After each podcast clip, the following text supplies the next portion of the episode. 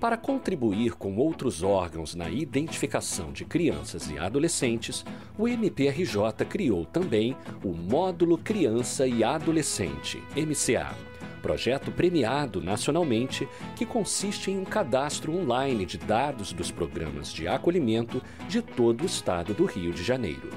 O MCA permite a integração em rede de todos os órgãos e entidades de proteção envolvidos com a medida de acolhimento. O MCA ele nasce é, pelas mãos de colegas maravilhosas, né? É, doutora Rosa Carneiro, doutora Maria Amélia Barreto, doutora Liana Cardoso. E numa época foi, foi bastante impactante o, o efeito do MCA, numa época em que a gente não sabia quem eram essas crianças que estavam à época abrigadas, né? Porque essa era a terminologia. Não, não, se sabia. Então não se sabia quem eram essas crianças, quantas eram essas crianças. Né? Não se olhava é, com, com a individualidade necessário, necessária ao caso de cada criança.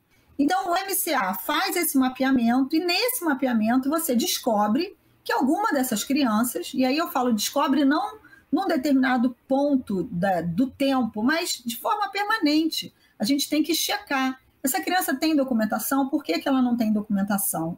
Porque é, é muito triste a constatação da desimportância que as pessoas que não têm acesso à documentação se dão. Toda criança que um dia passou pelo, por um serviço de acolhimento, ela foi cadastrada na MCA, ela tem uma ficha com os dados é, que lhe dizem respeito, dentre eles os documentos.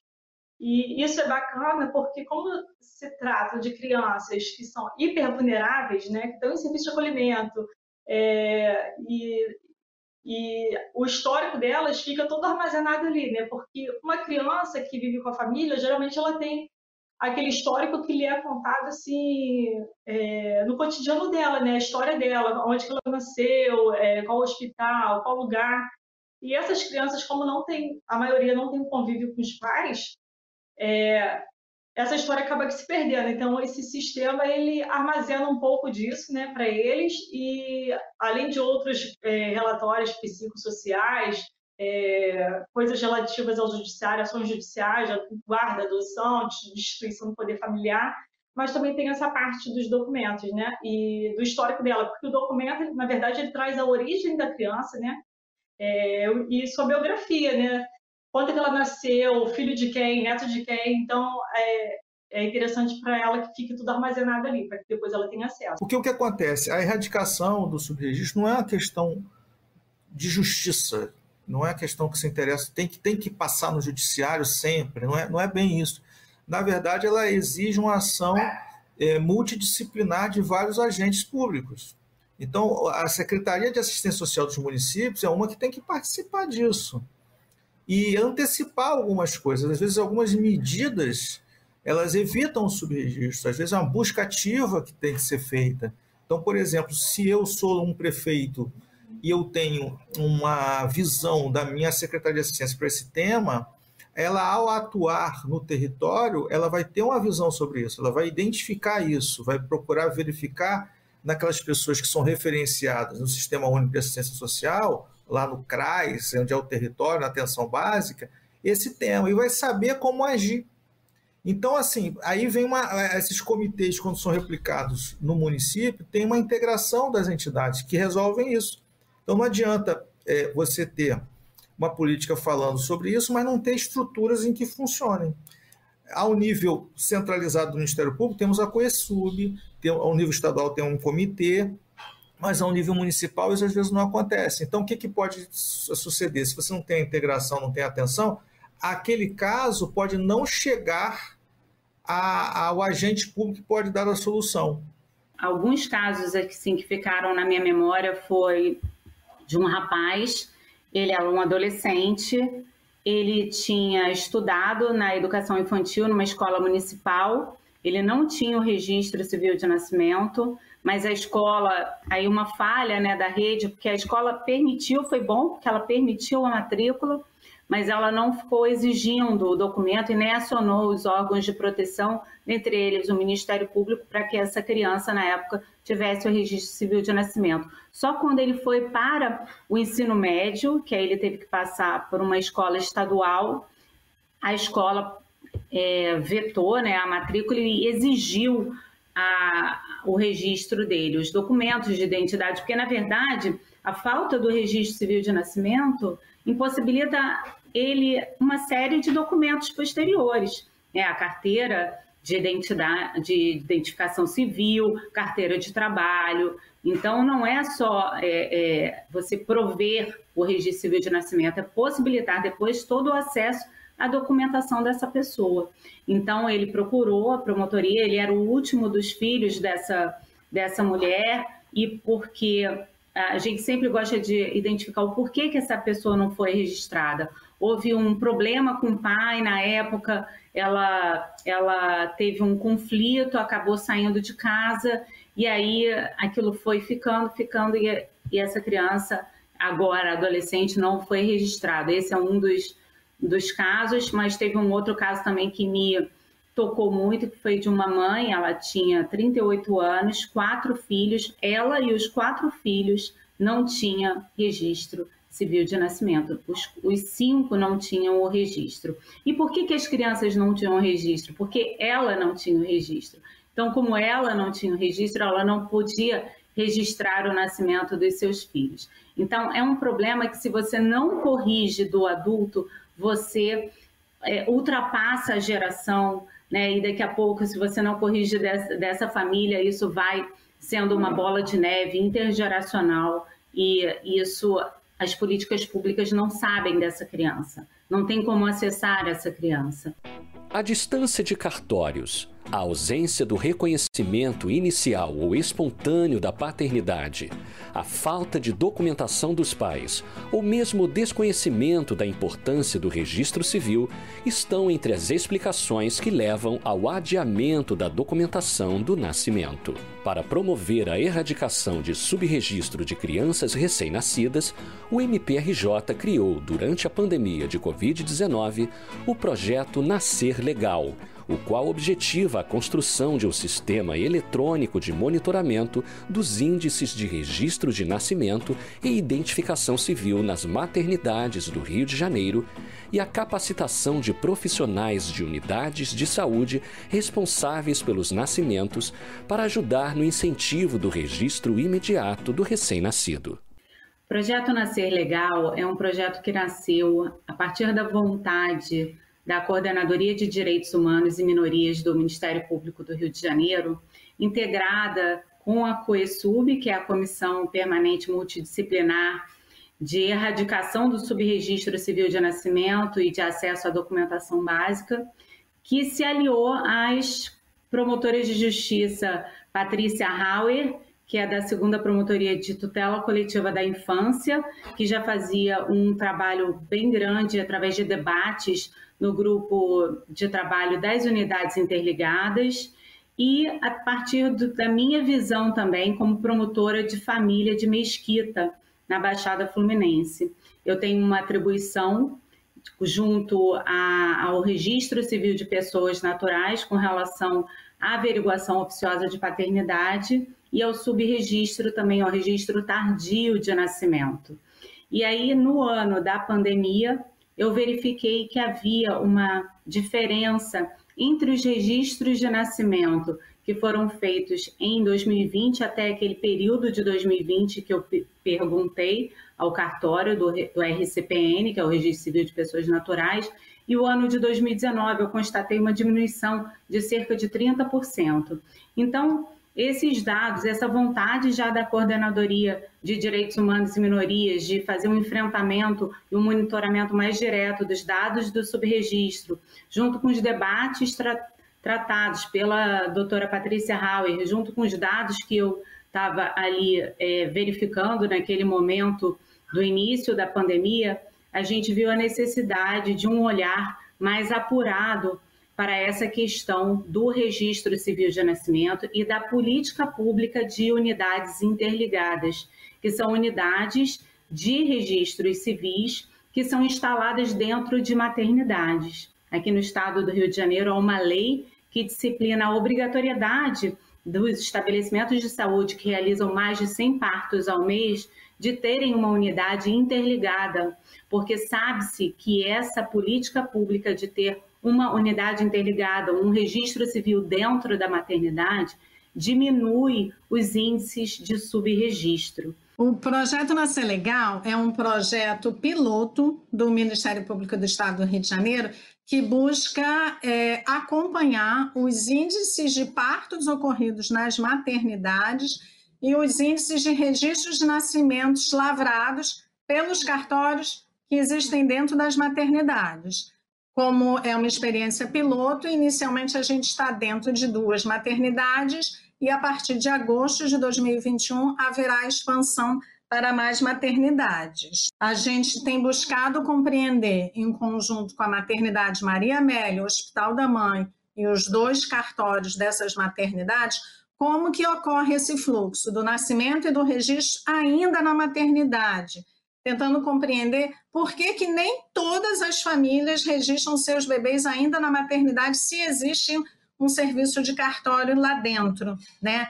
Como que esse processo ocorre e quais são esses motivos. Por exemplo, é, as famílias têm dito que às vezes não registram os bebês nas maternidades por falta de documentos delas, familiares que nunca foram registrados ou que não possuem carteira de identidade, ou por questões ligadas à paternidade, né? A mãe quer que o bebê tenha o nome do pai, o pai não está presente. Então, a gente está levantando esses motivos também procurando entender né, como que eles ocorrem, o que, que as legislações falam e o que, que em conjunto a gente pode fazer para melhorar é, esses índices de cobertura, né, que nessas duas maternidades em que a gente está, o índice ainda não é de 100% de cobertura, né?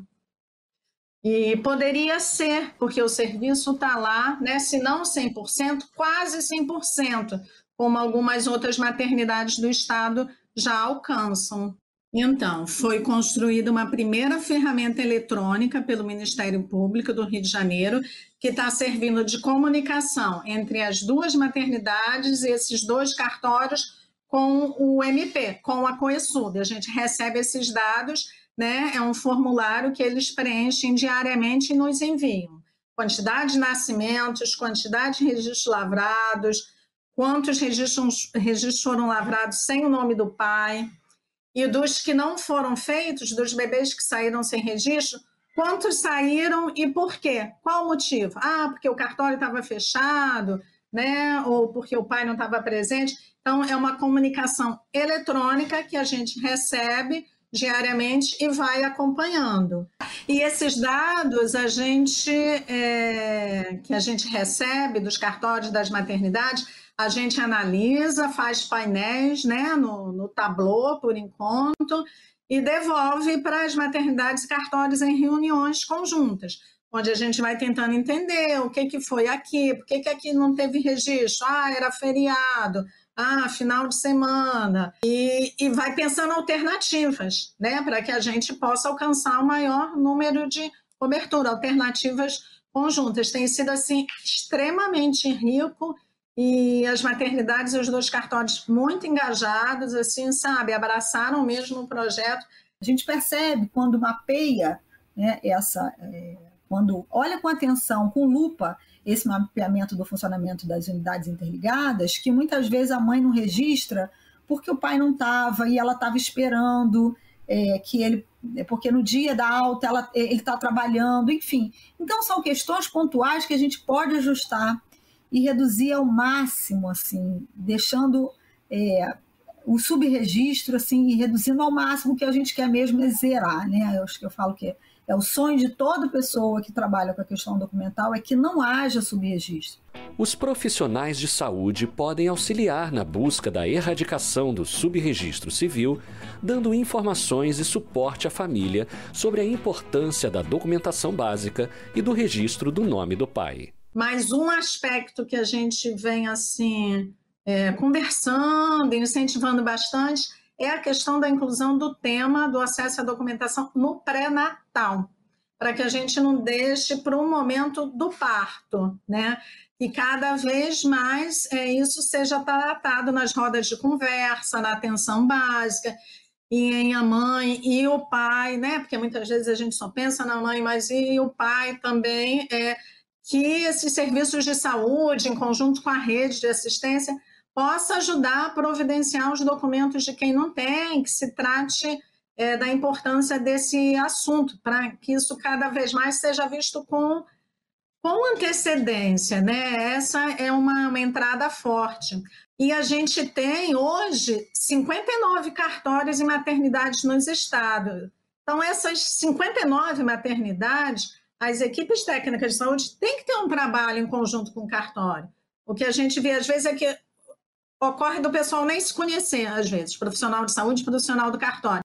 Então, tem que se conhecer, tem que construir um fluxo conjunto, tem que somar forças para é, fazer com que cada vez mais bebês saiam registrados, né? Que é chave para a prevenção e a informação dessa gestante para a saúde dela, para a saúde do parceiro também, desse pai, e também para a saúde, principalmente, dessa criança que vem ao mundo.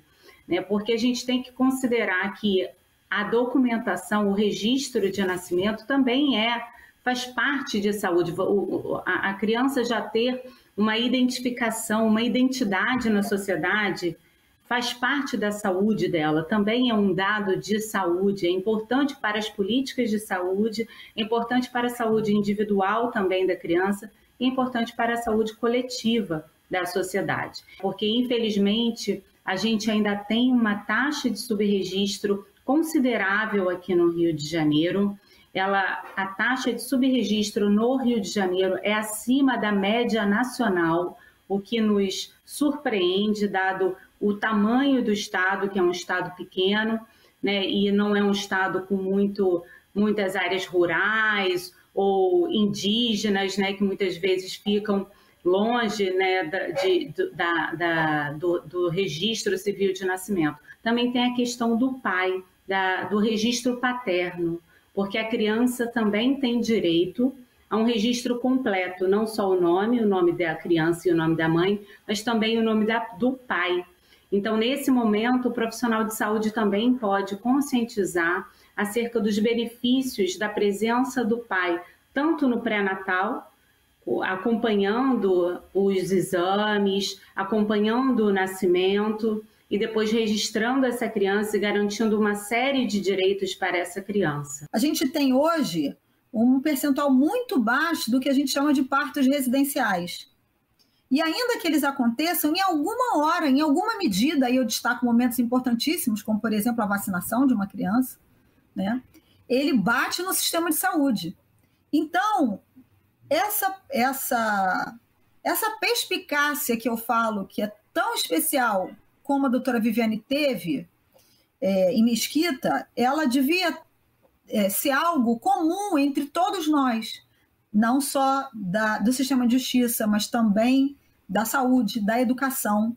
Promotores de justiça de diferentes áreas de atuação frequentemente deparam-se com casos de pessoas sem documentação básica.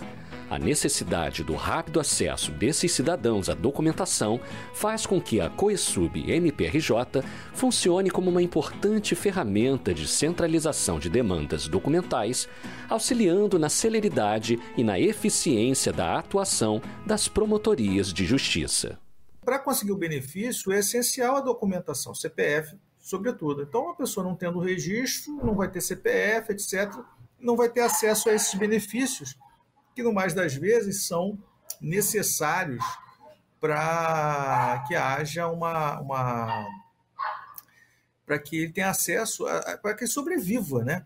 Falando muito francamente aqui, porque são pessoas que não têm fonte de renda e esses benefícios são, são previstos para a sobrevivência das pessoas. Então, não havendo a documentação, o acesso a esse benefício é impossível. Então, existe também uma, uma necessidade desse trabalho, há uma certa urgência na obtenção desses documentos, a Coesub é, muitas vezes nos auxilia é, a, a, nessa interação que ela tem com outros órgãos. Às vezes, um, um mero CPF, é, que é algo que seria difícil de conseguir lá para o assistente social que trabalha lá no município, distante, interior, isso chega no Ministério Público, pede a, ajuda da Coesub, que muitas vezes rapidamente isso é providenciado.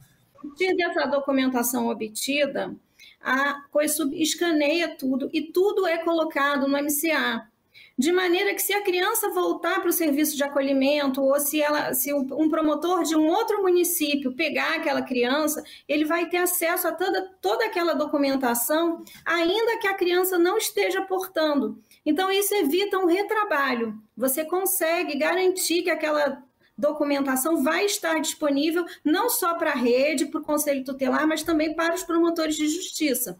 Então, se ele precisar entrar com uma ação judicial, por exemplo, ele já está com toda aquela documentação ali disponível na ficha de MCA da criança e é só imprimir. Na verdade, né, o promotor de justiça, na, na, sua, no seu dia a dia, né, ele encontra diversas dificuldades quando se trata da erradicação do subregistro.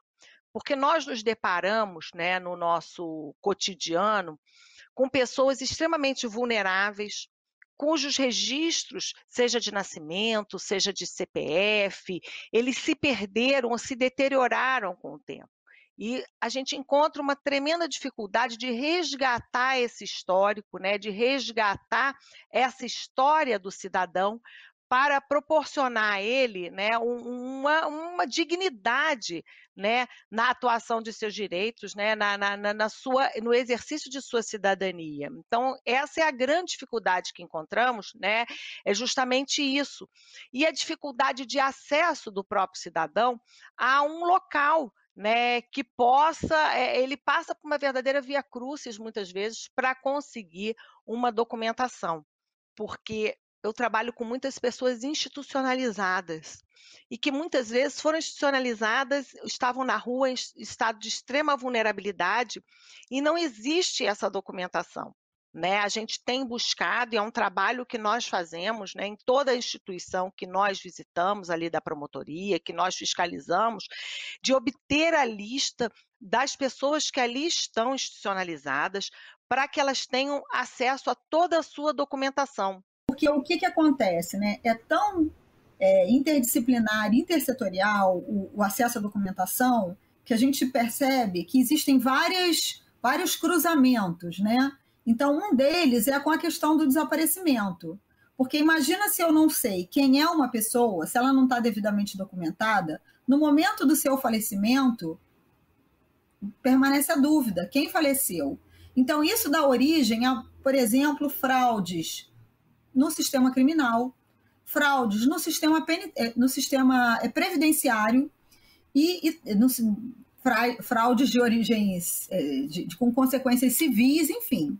São desdobramentos assim muito muito amplos, né, que a gente pode dizer aí que tem a questão da documentação. O mais difícil é convencer os caras lá de que sou eu mesmo, entendeu? Porque eu não tenho nenhum papel. Eles me deram um número lá, tiraram as digitais. Aí todo mês conferem para ver se sou eu mesmo. É engraçado que não tem ninguém para me arranjar uma certidão de nascimento, né? O preso também tem direito.